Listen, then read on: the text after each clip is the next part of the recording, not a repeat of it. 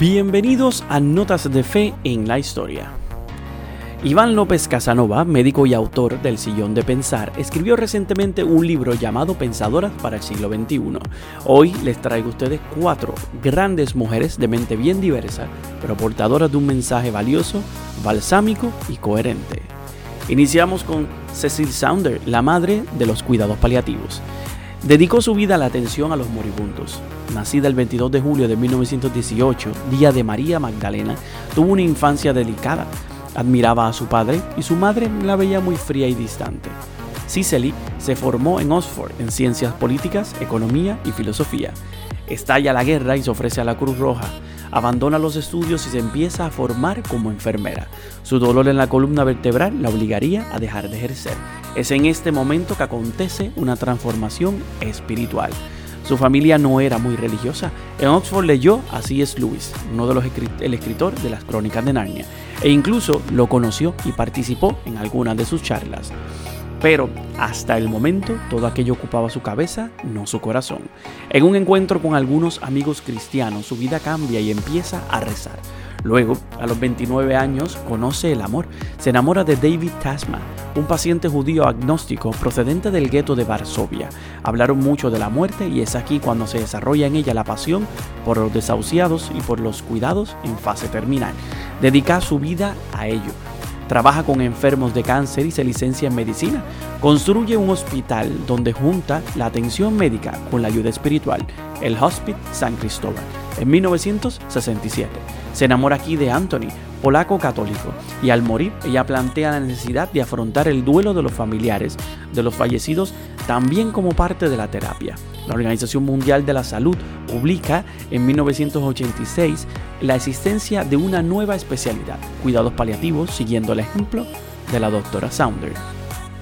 Seguimos con Dorothy Day, quien funda el movimiento Catholic Worker en 1933 para luchar a favor de las clases trabajadoras desprotegidas y mantener una postura radical por el pacifismo.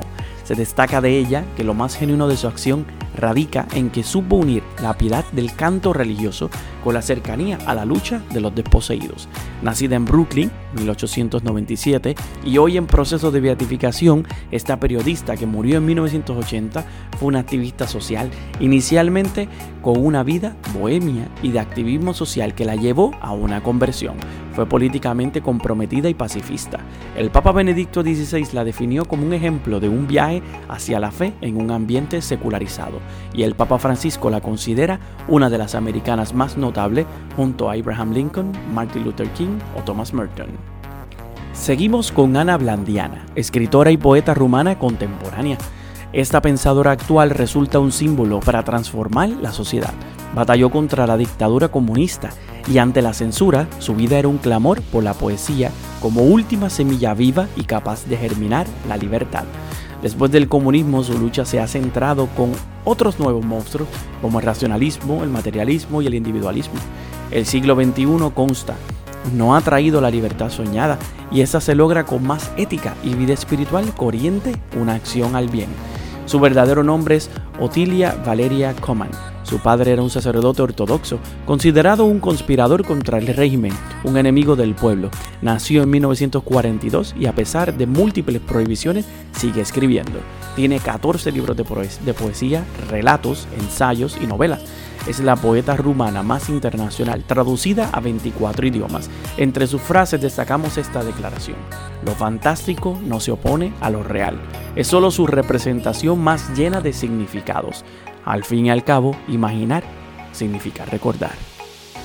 Y concluimos con Madre Teresa de Calcuta. Cuando a sus 18 años se marcha a la congregación de Nuestra Señora de Loreto a Dublín, desconoce que su vida se ligará a los pobres y a la India. Escoge el nombre de Teresa en honor a Santa Teresa de Lisieux, porque deseaba Teresa, pero ya estaba asignado a otra religiosa de la comunidad. Hizo de profesora en unos años en los que la India sufre grandes conmociones sociales. Su llamada dentro de la llamada la recibe el 10 de septiembre de 1946 en un tren viajando a Darjeeling. Es a los 39 años cuando cambia radicalmente su vida. Valentía heroica y profunda humildad son dos de sus grandes valores, así como evitar el celo amargo, reencantar el mundo y ver la vida como una aventura espiritual. Teresa de Calcuta, nacida en 1910 y fallece en 1997, enseñó el poder de la ternura que nacía de una vida profundamente contemplativa. Madre Teresa ganó el Premio Nobel de la Paz y fue canonizada en el 2016 por el Papa Francisco. Para más historias como esta, sigue escuchando Notas de Fe en la Historia, pero no olvides escuchar Notas de Fe y Vida todos los jueves por tu aplicación favorita.